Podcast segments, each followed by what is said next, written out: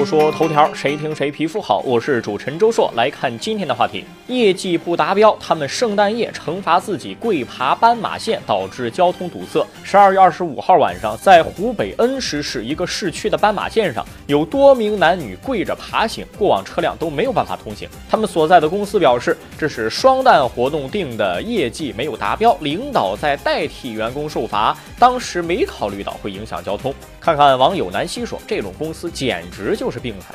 说实话啊，领导上头还有领导啊，所以说还是公司老板有毛病。业绩不达标是有道理的，因为他脑子根本就不够用，影响交通还用考虑吗？这难道不是交通行为参与者自然的应该明白的吗？丑人多作怪。不难理解他们为什么要用这种自残的方式来进行业务没有完成的惩罚，因为高雅的他玩不了呗。业绩这个事情啊，其实没有什么太好的办法提升。你用这种打赌的方法，无非也就是做个样子，说不定还想用这种方式打一个广告，偏偏就没有媒体说你们是什么公司。大概这个如意算盘也是落空了。现在好多企业就是抱着那种不求流芳百世就要遗臭万年的思路，反正我知名度打出去了，管你谁谁呢？下个事儿。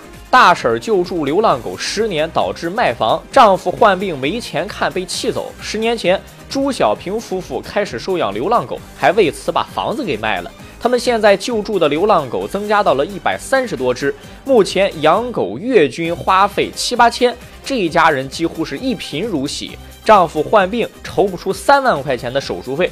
朱小平女士说：“我知道拖累了家人，但我没办法呀。”看看网友清蒸肉丸说：“这是心理疾病，建议就医。”白衣少年 boss 说：“我觉得做好事还得量力而为，慈善是好事，但请量力而行。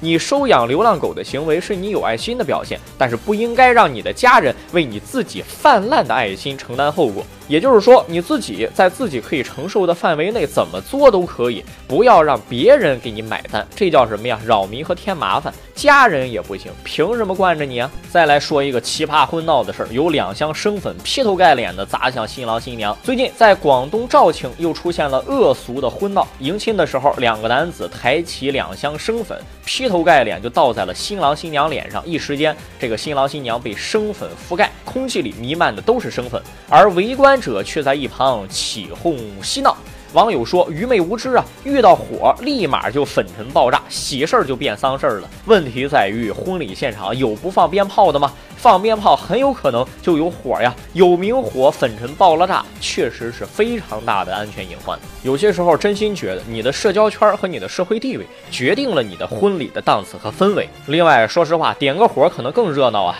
死字儿，我觉得他们都不知道怎么写。说说头条，谁听谁皮肤好。我是主持人周硕，下期节目咱们接着说。